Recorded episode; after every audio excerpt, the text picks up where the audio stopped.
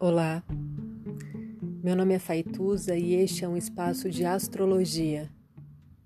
Eu trago aqui a leitura do céu do dia, horóscopos como linguagem, tradução, preparo para o que virá, crítica e alguma poesia. Horóscopo entregue ao corpo, boca, língua, voz de uma convidada ou convidado especial.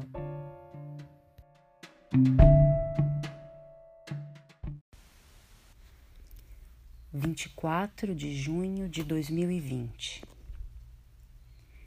A leoa lua sente o gosto forte da própria saliva, líquido feito de palavras não ditas. Esfregue a língua no meu umbigo, é um tanto doce. Você me arranha as vísceras, é um tanto amargo.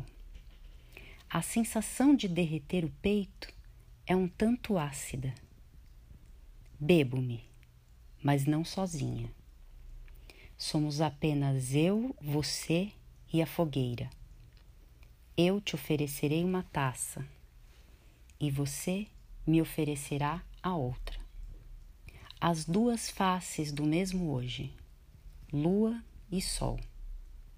Brindemos a nossa química, a nossa mútua recepção um gole de aguardente, algo que me suba a cabeça, algo que me desça até o chão.